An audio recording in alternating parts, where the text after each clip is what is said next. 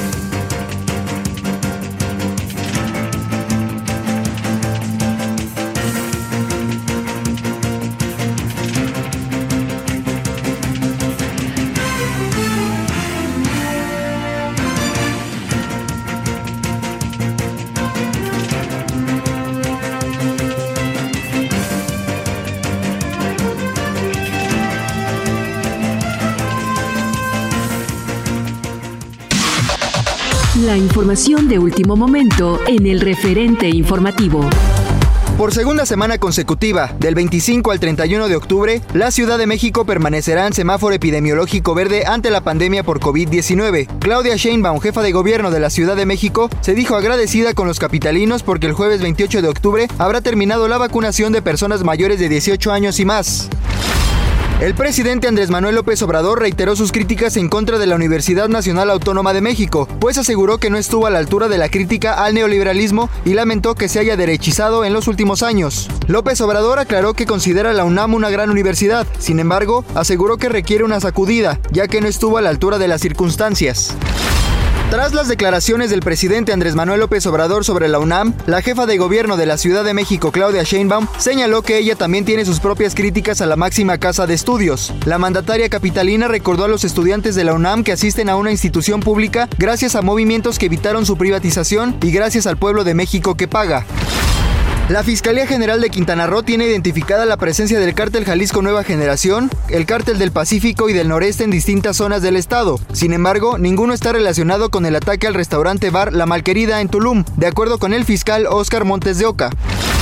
El gobernador de Nuevo León, Samuel García Sepúlveda, anunció su participación en la cumbre de cambio climático que realiza la Organización de las Naciones Unidas y que será en la ciudad de Glasgow, Escocia. A esta reunión acuden líderes, delegados, periodistas y defensores del cambio climático para intercambiar ideas y crear soluciones a los problemas que más impactan al medio ambiente. La inflación en la primera quincena de octubre fue de 6.2% anual, nivel impulsado por el alza en el costo de la electricidad, el gas licuado de petróleo y algunos alimentos, informó este viernes el Instituto Nacional de Estadísticas y Geografía. Autoridades de Rusia informaron que en una fábrica de pólvora se originó una explosión y un incendio, dejando al menos 16 personas muertas. De acuerdo con el ministerio, la causa de la explosión fue un fallo no especificado durante el proceso de producción.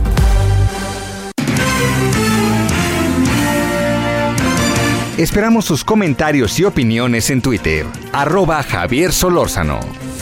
Arroba Javier Solórzano.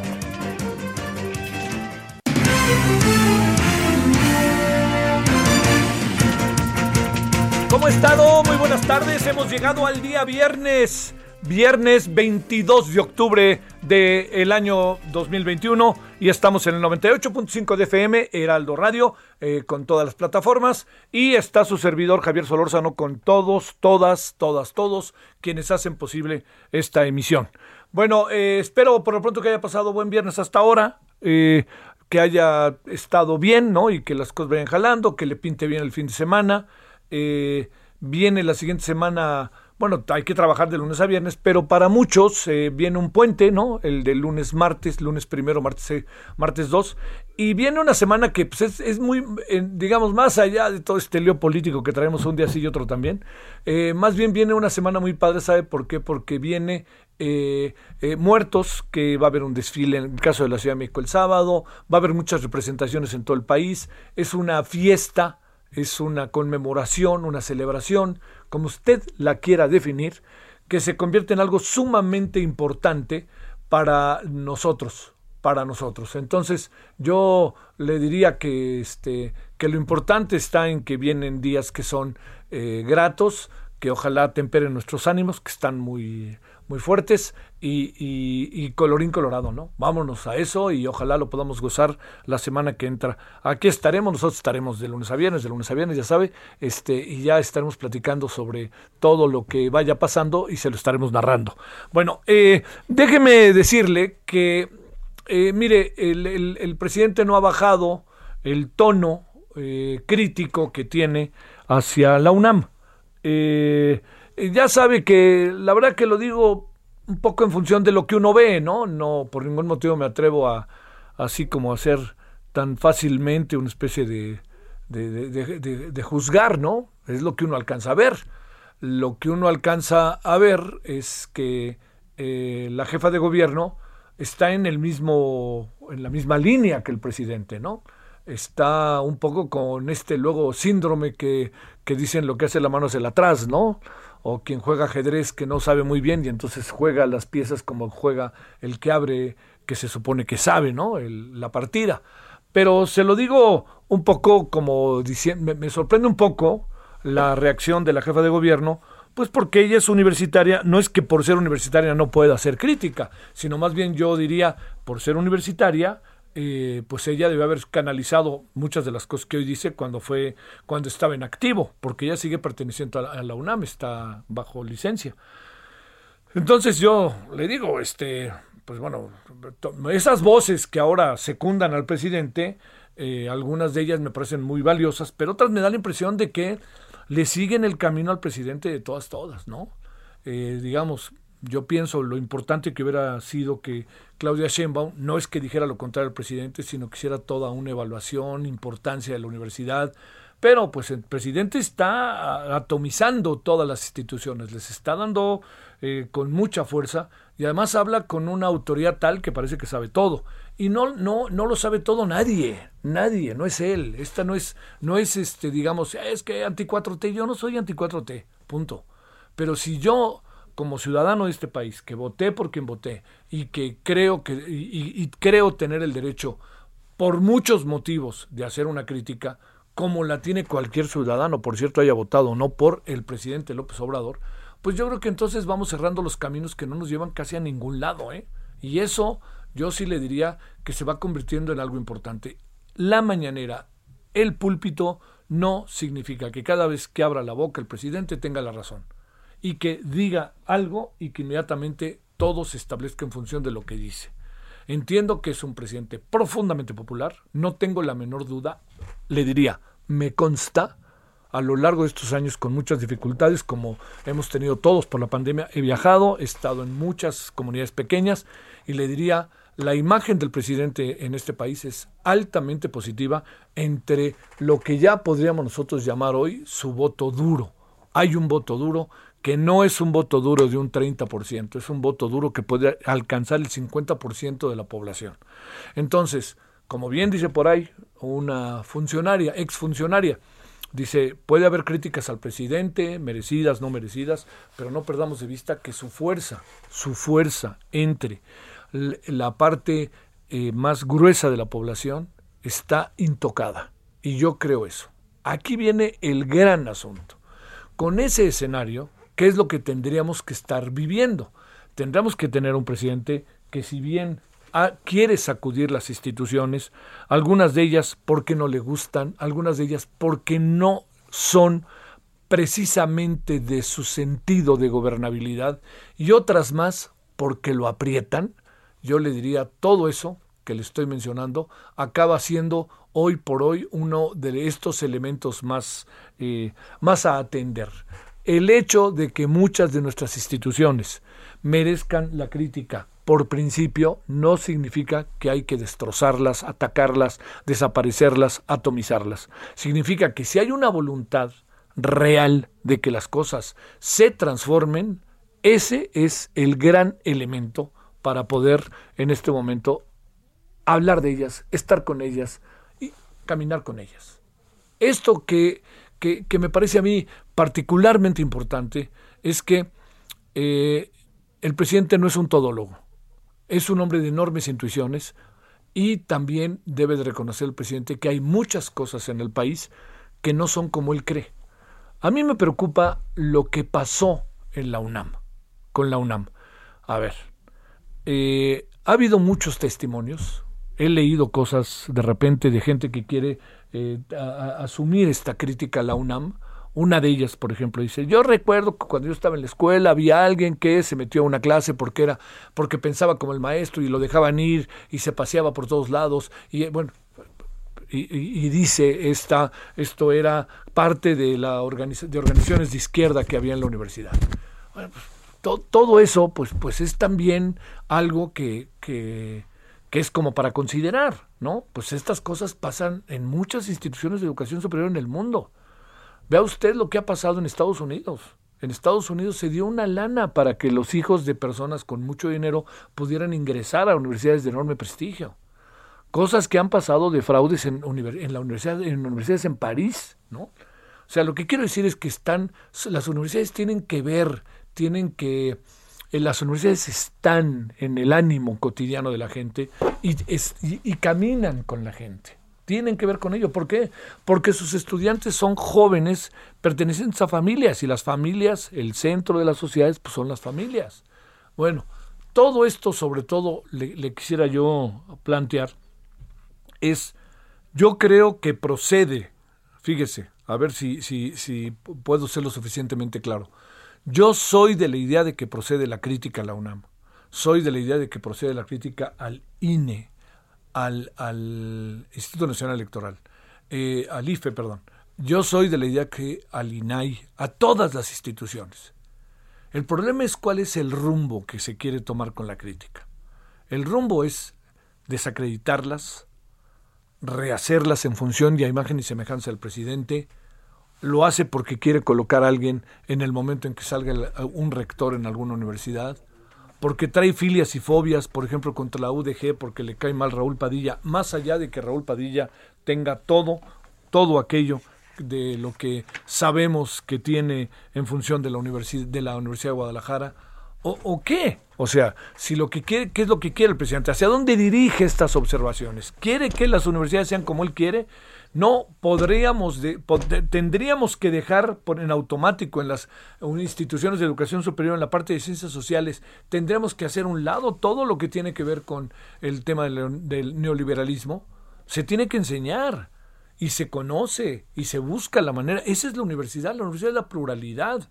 La universidad no le puede decir a los estudiantes, ustedes cuando salgan todos tienen que ir con López Obrador. No puede. Cada quien determina su destino. Y en este, ahí es donde digo yo, dónde estamos parados en el tema. Y por eso le insisto, a mí la crítica, bienvenida, pero ¿a dónde vamos? ¿Qué va a pasar en un año?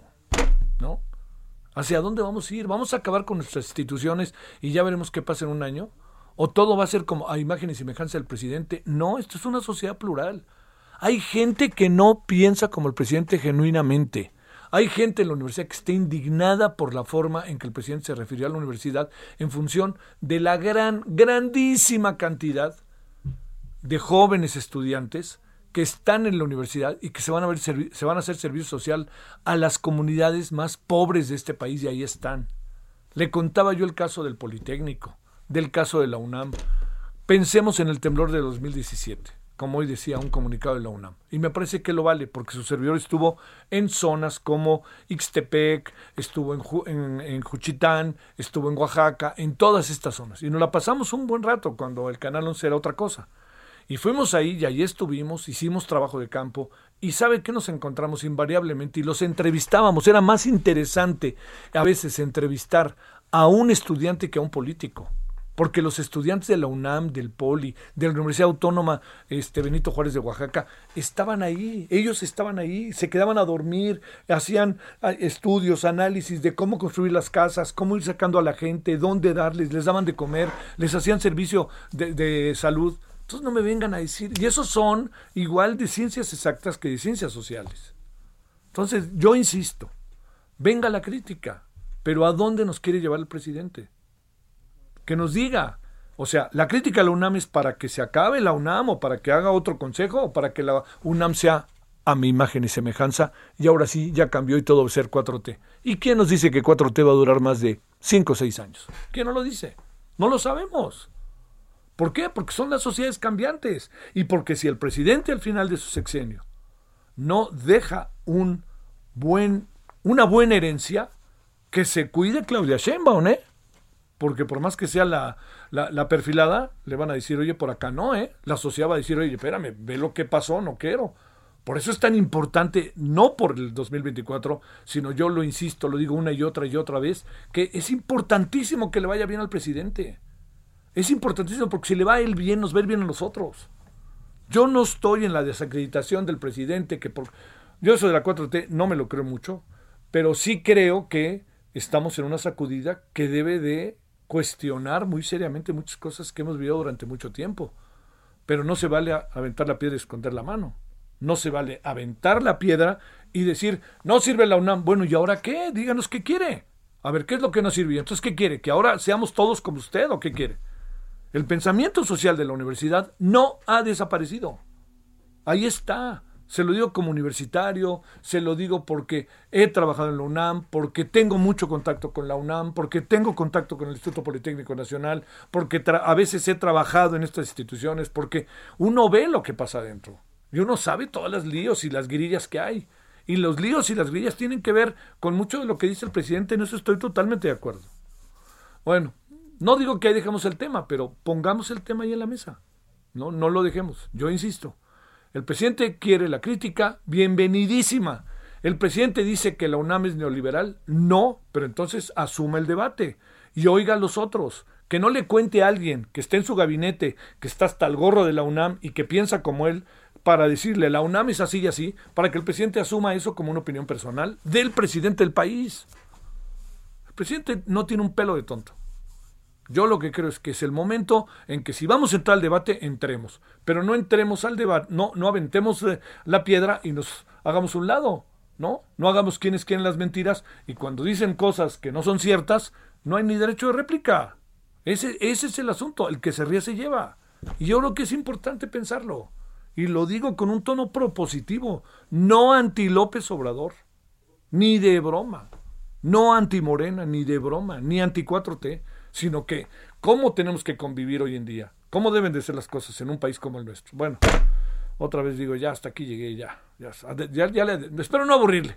Pero es que son cosas que ahí están y yo las escucho, platico hoy en la mañana, igual en un Zoom. Bueno, fue eso un, una catarsis brutal, con cuates, por cierto, ¿eh? españoles, un cuate francés y una chava este, argentina y un brasileño, ¿no? Y bueno, lo que dicen, la dinámica de sus países se parece en algunos casos a la nuestra. ¿eh? En Argentina están como con nosotros, ¿eh? con una serie de cuestionamientos, pero el problema es hacia dónde. Cuestionamos y hacia dónde nos vamos. 17-18 en hora del centro. Solórzano, el referente informativo.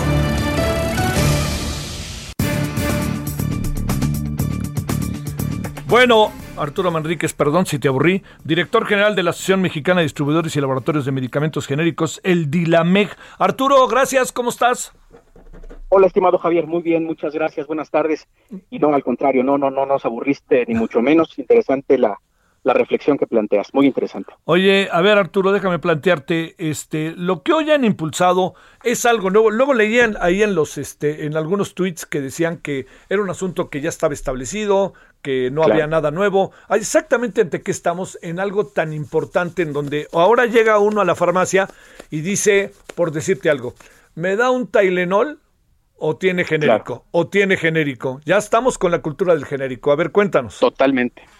Coincido contigo, ¿eh? Las familias mexicanas poco a poco confían más en la calidad y en la seguridad de los medicamentos genéricos. Totalmente de acuerdo contigo, pero lo que se aprobó ayer, estimado Javier, es muy importante y es importante que se sepa, porque efectivamente ya los doctores y en las farmacias poco a poco se sabe que un medicamento de patente, un medicamento que tuvo patente, un medicamento de la marca reconocida, tiene, cuando lo tiene, pues una versión genérica o una denominación genérica. Y desde el 2005, ya en el reglamento de insumos para la salud, ya se prevé la obligación de que la venta y el suministro, obviamente, eh, deberá prescribirse, eh, el medicamento deberá prescribirse primero en la versión genérica y si el médico lo considera conveniente, el médico puede indicar en la receta la denominación distintiva, en este caso del medicamento de patente. Y el reglamento de salud, como está, como está hoy, como está todavía vigente, establece que cuando en la receta que te da el médico se exprese la denominación distintiva de ese medicamento, la venta o suministro en la farmacia deberá ajustarse precisamente a esta denominación y solo podrá sustituirse, continúa el reglamento, cuando lo autorice expresamente quien prescribe esa receta. Esa es la situación actual ahorita como estamos, Javier. Y eso obviamente pues no empodera lo suficientemente a los pacientes, no empodera lo suficientemente a los consumidores, porque si un médico o alguien que está autorizado a emitir una, una, una receta te establece en la misma la denominación distintiva o el nombre comercial de ese medicamento, no te pueden sustituir ese medicamento en la farmacia por una versión genérica. Y obviamente eso es algo que a lo mejor se establecía o se justificaba antes de la entrada al mercado de los medicamentos seguros, eficaces y de calidad que la COFEPRIS ya ha implementado desde principios de la década pasada, pero en este momento sí era necesario, yo creo que esa fue eh, la discusión importante en las comisiones de salud y de estudios legislativos en el Senado, porque ahora sí ya se establece la obligación a cargo de los médicos, pues obviamente de prescribir el medicamento en una versión genérica. Y no solo eso, sino de informar a los pacientes de que, bueno, hay una serie de opciones terapéuticas que te dan el mismo efecto en el cuerpo y que es importante que el paciente los conozca, que el consumidor lo conozca. Aquí lo que hicieron los senadores eh, de las comisiones de salud y posteriormente en el Pleno, pues es empoderar, eh, darle mayor información a los pacientes, a los usuarios, a, a, quienes consumimos medicamentos, para que precisamente sepamos y tengamos toda la información al momento de que vayamos a surgir nuestras recetas en la, en la farmacia. Entonces, ese es el cambio, eh, mi estimado Javier. Eh, anteriormente no se podía sustituir el medicamento genérico si el médico te decía pues determinada marca o determinado nombre comercial y ahora ya se podrá ya se podrá y se deberá hacer eh, explícito para el paciente que está la opción de atender o de optar por una versión genérica de un medicamento. Esa es una gran noticia, ¿no? A ver, Correcto. ¿de dónde salen los genéricos? ¿Cuáles son los laboratorios que los producen, Arturo? Pues mira, obviamente la industria farmacéutica es una industria global que está conectada e interconectada a nivel global, pero también en la ciudad, perdón, también en, nuestro país, en México, pues tenemos una industria farmacéutica muy establecida, muy robusta, muy fuerte, que como ya te ha señalado en otras ocasiones, pues eh, abastece y es capaz de abastecer tanto el mercado público, y lo acabamos de ver recientemente con todas las licitaciones eh, y procedimientos de compra que, que encabezó UNOPS, pero también el mercado privado, ¿no? Entonces, eh, realmente, pues mira, los medicamentos genéricos vienen de países como Israel, como Estados Unidos, como Argentina, como Brasil de Asia, pero la industria nacional, pues es una industria que a precios muy competitivos, realmente que son, pues ahora sí que los precios más accesibles que tú vas a encontrar en el mercado, es que aquí en México tenemos varios laboratorios nacionales, varios distribuidores que son capaces de atender la demanda eh, nacional de medicamentos en todo el país. ¿Tiene que aprobar los diputados o con eso ya camina? No, efectivamente, eh, lo que sucedió ayer es que el dictamen de las Comisiones Unidas de Salud y de Estudios Legislativos se aprobó en el Pleno, ya en su segunda lectura, y pasa a la Cámara de Diputados para los efectos constitucionales, ¿no? Pero mira, eh, dentro de este ambiente que has mencionado al inicio de tu programa, pues este tema salió prácticamente por unanimidad, todos los partidos. salió libre, sí, sí, sí. Exacto, exacto, precisamente porque yo creo que ya es una discusión que se venía dando desde hace muchos años. Esta es una propuesta que viene desde Funsalud, desde la COFESE, desde legisladores, senadores y diputados en, anteriores legislaturas. Y bueno, no había caminado en ese, en ese momento. Tú sabes de que las empresas al final del día buscamos que la gente consuma nuestros productos, ¿no? ¿Y qué hacemos? Pues tú vas al supermercado y encuentras, pues obviamente que al frente del anaquel está determinada marca, ¿no? Eh, eh, y que a nivel de vista está, pues otra otra marca. Y entonces en esa competencia es de que los laboratorios eh, eh, transnacionales y nacionales es que a lo mejor se usaban diferentes instrumentos para ganarse la preferencia del cliente, la confianza del cliente. Uno de esos instrumentos obviamente era la receta, la prescripción médica y lo que aprobó el Senado, y yo estoy seguro que van a ratificar los diputados, pues es de que el paciente y el, y el consumidor tenga toda la información y sobre todo conozca que puede acceder a un mucho menor precio a su tratamiento, ¿no? Y que no es necesario que tenga que gastar cantidades exorbitantes por un medicamento para el cual ya hay una versión genérica en el mercado perfectamente disponible, perfectamente segura, perfectamente eficaz. Y probada. Arturo, muchas gracias. Hombre, Muchas gracias a ti. Que te muy bien, director general de la Asociación Mexicana de Distribuidores y Laboratorios de Medicamentos Genéricos. Ojo, los genéricos resuelven ya problemas y muchos, ¿eh? Bueno, pausa. El referente informativo regresa luego de una pausa. Estamos de regreso con el referente informativo. En el referente informativo le presentamos información relevante. Hey, I'm Ryan Reynolds. At Mint Mobile, we like to do the opposite of what Big Wireless does. They charge you a lot, we charge you a little. So naturally, when they announced they'd be raising their prices due to inflation, we decided to deflate our prices due to not hating you.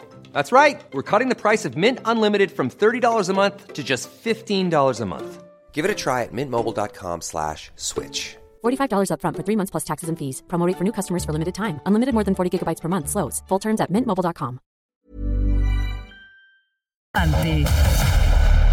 Vacunación a adultos de la Ciudad de México se completará la próxima semana. Por falta de pago anuncian paro de labores en los tres niveles de gobierno de Colima. Vacunación contra COVID-19 para menores de entre 12 y 17 años inicia el próximo lunes en la Ciudad de México. La capital de México se mantiene en semáforo verde. Indicadores alcanzan un mínimo histórico según autoridades capitalinas. Paso de migrantes por Tamaulipas aumentó un 85%, asegura el Instituto Nacional de Migración. Siria ejecuta a 24 personas por provocar incendios forestales.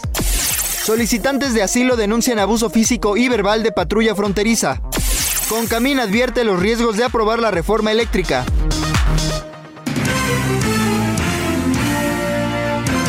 Esperamos sus comentarios y opiniones en Twitter. Arroba Javier Solórzano. Arroba Javier Solórzano.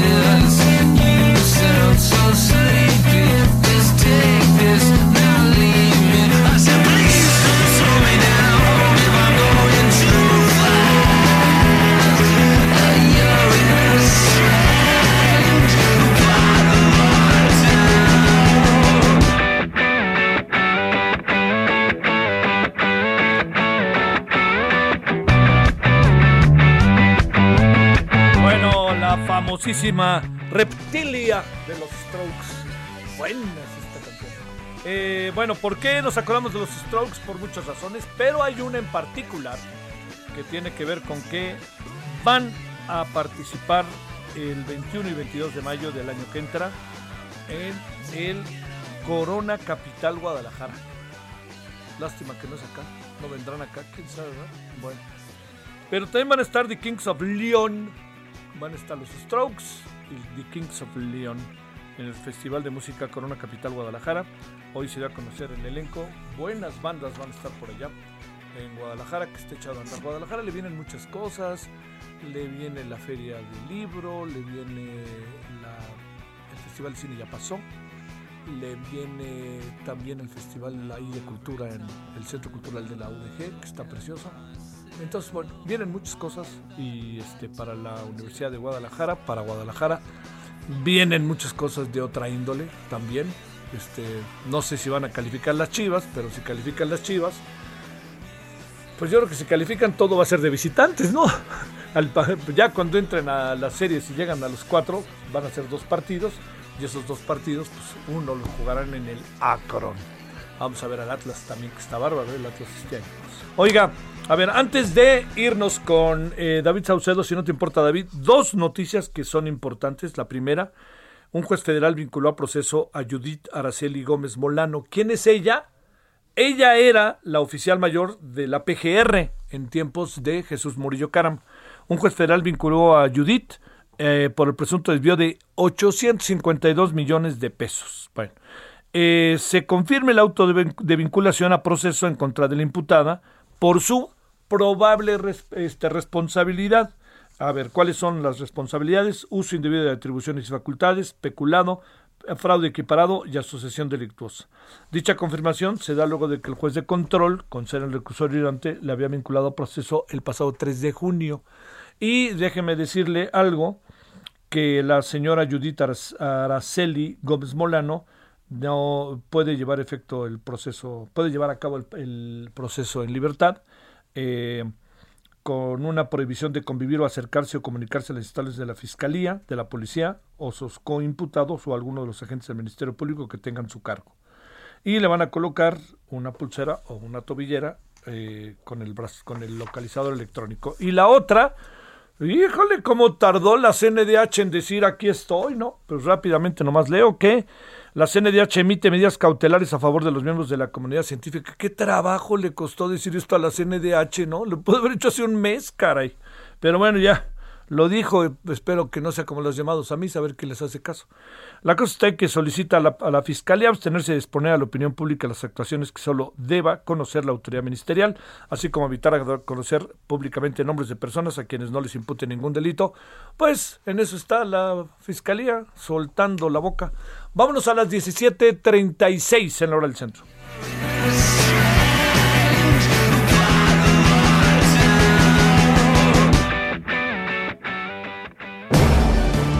Solórzano, el referente informativo.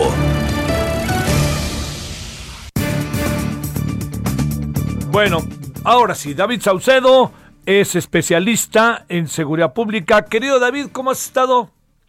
¿Qué tal? ¿Qué tal? ¿Cómo estás? Gusto saludarte a ti, el auditorio, Javier. ¿Qué de asuntos, no? Uno tras otro. Eh, yo creo que eh, sí, es, es como decía por ahí eh, el dicho, eh, más vale para cómo está el clima hay que comprarnos un paraguas porque nos va a llover. Ah, sí.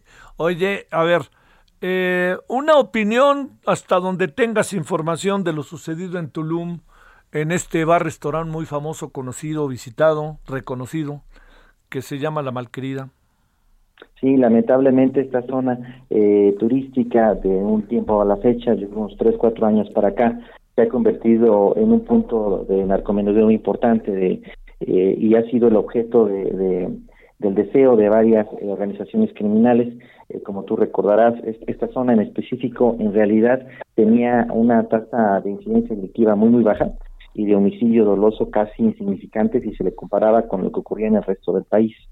lamentablemente, a raíz de la situación que ha imperado en el país y, y que poco a poco, como han señalado muchos, tu servidor incluido, eh, la disputa eh, de los distintos territorios en, México ya no, no, tiene que ver solo con los corredores de la droga de trasiego hacia los Estados Unidos, sino con el control de los, del punto de venta de, drogas al menudeo. Eh, es decir, tal y como muchos vaticinaron hace aproximadamente 15 años, poco a poco eh, México se empieza a convertir en un país de consumo y no solo en un país productor o, de paso. Eh, esta transición la perseguimos claramente en todos los puntos en donde tenemos eh, eh turismo, porque como tú sabes, la vida nocturna genera un consumo eh, de drogas, específicamente de drogas de diseño, y en ocasiones, lo tengo que señalar, eh, muchos turistas eh, vienen aquí a México sabedores de que hay la posibilidad de consumir cierto tipo de drogas y a un precio totalmente distinto al que al costo que tiene en sus países de, origen. No me gusta criminalizar en todo, en todo caso de ninguna manera a, los turistas eh, que lamentablemente son objeto de este tipo de, ataques. El día de ayer, eh, en función de lo que nos comentan este, las autoridades, se trata de, turistas que estaban eh, pidiendo un momento de sano esparcimiento, de que estaban totalmente desligadas de cualquier tipo de actividad criminal y que se toparon con dos células que intercambiaron eh, disparos y en el fuego cruzado eh, fallecieron y fueron heridos otros tantos comensales. Esta, este problema en Tulum es el mismo que seguramente podremos ver dentro de poco en ciudades como Mérida, en Ciudad del Carmen, en todo este corredor del Caribe, en donde eh, eh, no, habíamos visto este tipo de, actividades y en donde las policías estatales no tienen el expertise ni la capacidad de juego como para poder contener la violencia criminal. Oye, este David, esto de Tulum, eh, hay extranjeros que lamentablemente fallecieron, sobre todo dos mujeres. Una de ellas es muy conocida en la India porque es este una de estas llamadas influencers eh, ¿qué, qué, qué repercusión nos va a traer, David? Porque, digamos, eh, empezará a correr la voz en la India y en muchas partes y no podemos este, soslayar la responsabilidad que eventualmente tengamos, ¿no? Como país, como seguridad, como gobierno, etcétera, etcétera. Sí, evidentemente lo primero en, salir serán las alertas. Distintos gobiernos recientemente, Canadá, Estados Unidos, eh, Japón, Alemania, Alemania, Alemania desde luego, han emitido alertas eh, a sus ciudadanos y, y, sobra decir que los gobiernos de esos países gozan de una alta credibilidad entre eh, los flujos de, turistas eh, que eligen algún destino para poder vacacionar. En todo caso, la violencia sí va a tener un impacto en los flujos de turistas que estén llegando a los puntos en donde normalmente tienen sus momentos de recreo. Eh, así que sí se va a generar una, mala imagen por parte de, eh, de las eh, hacia el, gobierno mexicano, hacia México como destino turístico, y, más valdría que las autoridades rápidamente resolvieran el caso, no con chivos expiatorios, sino con la detención de los jefes de plaza que en Tulum se están disputando el control de las drogas al, al, menudeo. Esto tiene que hacerse con celeridad y para dar una, un mensaje a la comunidad internacional en el sentido de que México eh, pudiera seguir siendo un destino seguro para los turistas que quieran eh, venir aquí al país. Bueno, ¿qué, ¿qué decimos de Guanajuato? Mira, justamente hace unos momentos la Fiscalía General del Estado dio a conocer la detención de una célula de integrantes, de presuntos integrantes del cártel Jalisco Nueva Generación, que aparentemente habrían tenido algún tipo de participación en el evento de hace un par de días, en donde eh, elementos de la policía fueron emboscados, algunos de ellos en casetas eh, de policías, en donde fueron, a, eh, fueron atentados, uno de ellos fue asesinado y otros más se encuentran en estado grave. Eh, este, estos eventos se suman a la larga cadena de atentados que han tenido integrantes de las fuerzas de seguridad pública del estado de, Guanajuato. Eh, Guanajuato ocupa el primer lugar en homicidio de elementos de corporaciones de seguridad, de seguridad pública. Eh, en, León, en, específico, se da una situación muy particular. El jefe de plaza del cártel Jalisco, hace aproximadamente un año, año y medio, eh, desertó de las eh, filas del Mecho y se pasó al cártel eh, Nueva Plaza, aquel que era eh, dirigido, tú recordarás, por el Cholo, este, el jefe de sicarios del, del, del, Nemesio Ceguera, alias el Mencho, que desertó y conformó una organización criminal propia llamada el Cártel Nueva Plaza. Eh, pero al, retirarse, al, al, al, escindirse en la ciudad de León, se llevó narcomenudistas, este, se llevó este, eh, bodegas, eh, puntos de venta de droga y también algo que es muy relevante para el conflicto del que estamos hablando. Se llevó comandantes de policía que estaban a su servicio, el servicio del cártel Jalisco y elementos de a pie. El cártel Jalisco cuando regresa al municipio de León para tratar de recuperar el control de la ciudad, se topa con la novedad de que la policía local está al servicio de otras mafias. Entonces empieza a mandar una serie de mensajes criminales en su momento hacia el alcalde Héctor López Santillana eh, y finalmente este eh, empieza a ejecutar elementos de policía. Eh, esto bajo una serie de narcomantas en donde identificó con nombre y apellido a los elementos policíacos que estaban al servicio del cártel Nueva Plaza. actualmente la alcaldesa Alejandra Gutiérrez está padeciendo los estragos de esta división que, presenciamos en, León, en donde se da un caso muy, muy, muy particular. Se trata de Jalisco contra Jalisco peleando el control de la plaza. Oye, eh, David, este, ¿sigue siendo la autoridad una especie de testigo de, testigo de piedra, como luego se dice, o qué? Bueno, en el caso de Guanajuato, como tú recordarás, eh, tiene los primeros lugares en casi todo. Eh, en tasa de homicidio de policías, en tasa de homicidio doloso, en, feminicidios, en, segundo lugar en, en narcofosas, eh, primer lugar en asesinato de menores de edad. Eh, en efecto, las autoridades locales eh, únicamente están como servicio médico forense. Ya nada más llegan eh, a donde ocurren los eventos de antipacto a, recoger los cadáveres y hacer un, conteo que los medios de comunicación dan a conocer al siguiente día.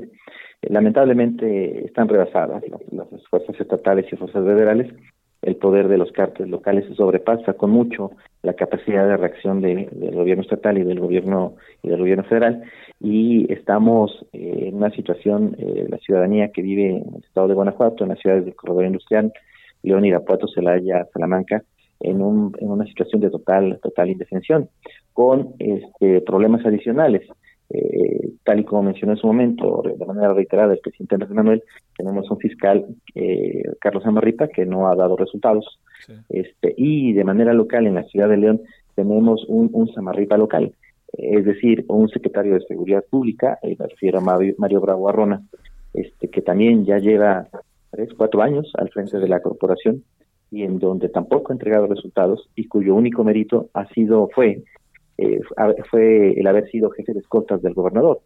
Y, con esta confianza se le deposita una responsabilidad para el que no estaba capacitado. Oye, eh, a ver, nomás para, para cerrarles, que no lo quiero pasar por alto, eh, han pasado cosas fuertes en Acapulco, han pasado cosas fuertes en Guerrero, en algunas este, en Iguala mismo. ¿Qué, digamos ahí, qué es lo que, lo, lo, lo que, se, lo que se ve? Y además este algo que no es nada tranquilizante, ¿no? No sé qué pienses, que significa que está el señor eh, Félix Salgado Macedonio con un papel protagónico, casi a veces por encima de su propia hija, ¿no?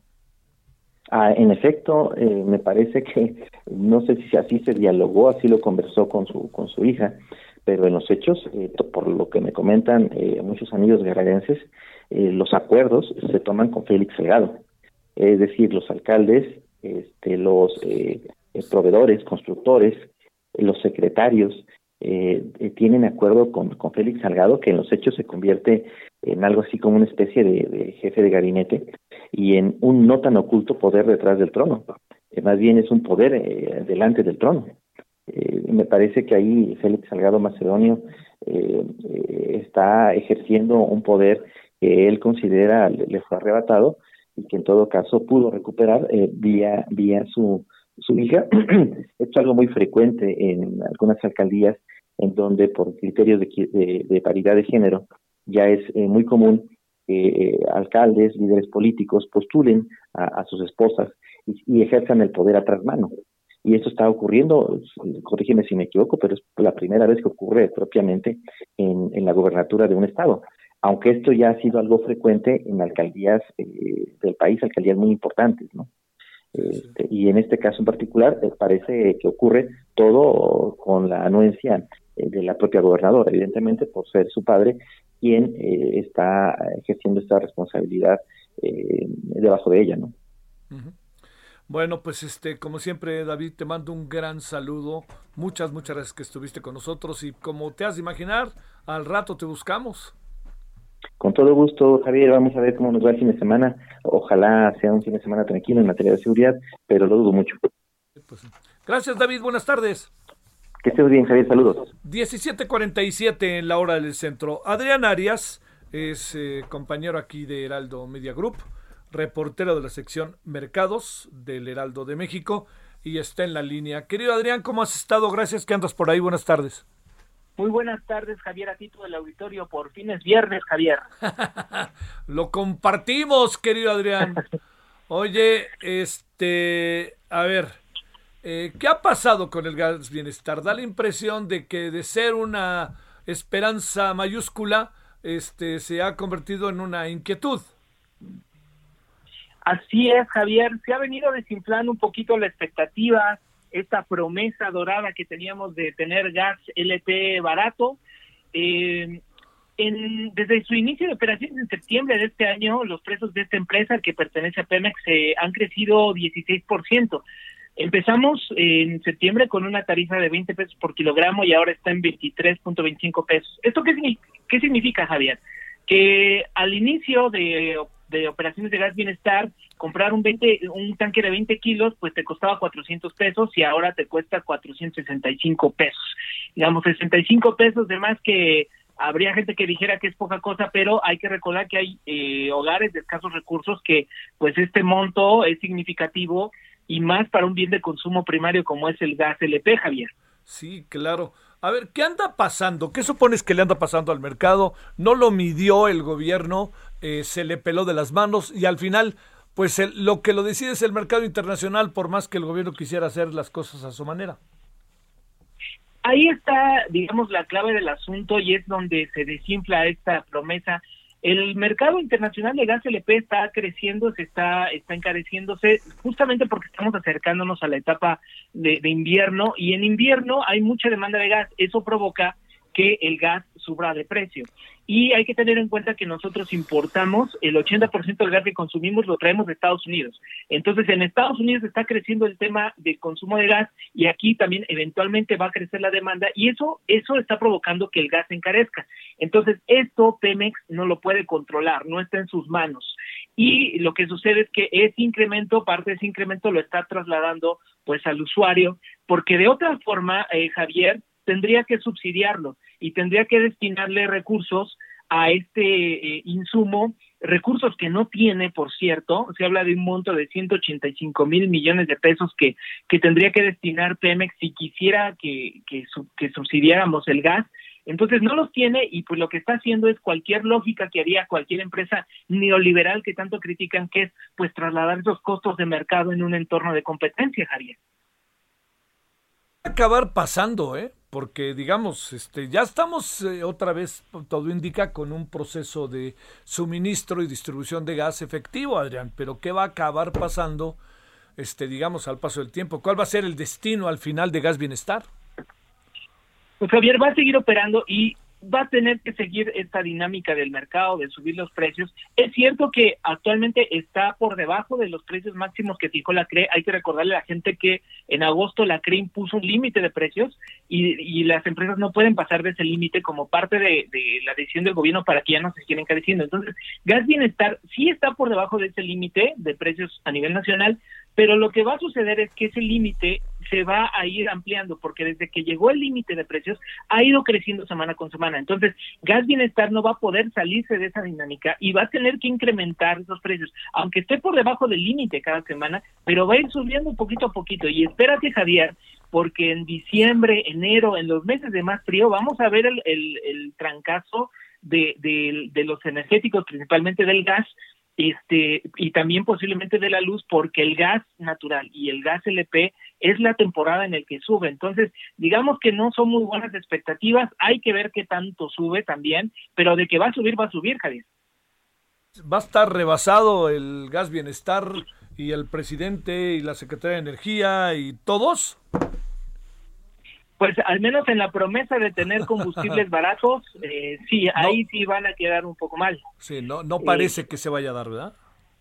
Sí, lo que pasa es que pues, el combustible se encarece y no Pemex no tiene dinero para subsidiarlo como sucede con la electricidad que a, los usuarios residenciales sí lo subsidia. Entonces, pues si Pemex está en números rojos, imagínate destinarle dinero a este a un subsidio, pues no no tiene sentido económico. Lo que está haciendo Pemex es hacer una lógica de empresa económica, que es decir, oye, pues no te puedo bajar el precio, no, no puedo mantenerlo congelado, pues tiene que subir y creo que en el sentido, en el punto de vista como empresa, lo está haciendo bien. Ahora, en el sentido de vista, en el punto de vista social, pues ya no se está cumpliendo tanto esa promesa de que el precio pues no se dispare, el precio pues va a seguir creciendo. Sí, no está en manos de ellos, pues, para decirlo claro, ¿no? Así es, así es, Javier. Creo que eso lo debieron de haber explicado también al al, al, salir a hacerle el anuncio, ¿no? Decirle a la gente las letras chiquitas, Javier, ¿no? o sea, el precio tiene que subir sí o sí. Sí, sí, sí. Me queda más que claro. Bueno, te seguiremos leyendo, querido Adrián, gracias. Muchas gracias, Javier. Feliz fin de semana a todos. Para ti, gracias de nuevo. Ya escuchó, esta es la, la, la, investigación, el trabajo, es un, digamos, eh, es, es, la fuente que se decía en otro tiempo de Adrián, que eh, va a ser difícil controlar los precios del gas. ¿eh? muy difícil a pesar de la voluntad genuina y real del gobierno, ¿no? Está el mercado internacional, está eh, muchos otros procesos y la dificultad que tiene el gobierno. Ese es, es lo que le decía. El gobierno puede echar a andar un proyecto como Gas Bienestar, pero la clave del asunto está en que lo pueda instrumentar, ¿no? Y tomando en cuenta todas las deficiencias que en este sentido pueden darse propias de la distribución, de cómo te acomodas, cómo echas a andar una empresa de esta naturaleza. Entonces, eh, no porque de repente no hablemos de esas cosas significa que están pasando y no porque hablemos no hablemos de esas cosas significa que no están pasando. Lo que quiero decir es que en este caso está más bien pasando menos de lo que quisiéramos todos. No me diga que no, por más bueno, malo, filias, fobias, pues quisiéramos que la distribución del gas para todo el país fuera maravillosa. Bueno, nos vamos, oiga, nos vemos a las 21 horas en hora del centro. Eh, vamos a hablar, ¿sabe qué? De este tema tan, tan brutal, ¿no? Que le pasó a Alec Baldwin en, este, en una película. Vamos a hablar en la noche, cine y eso, entre otras cosas. Hasta el rato, adiós. Hasta aquí, Solórzano, el referente informativo.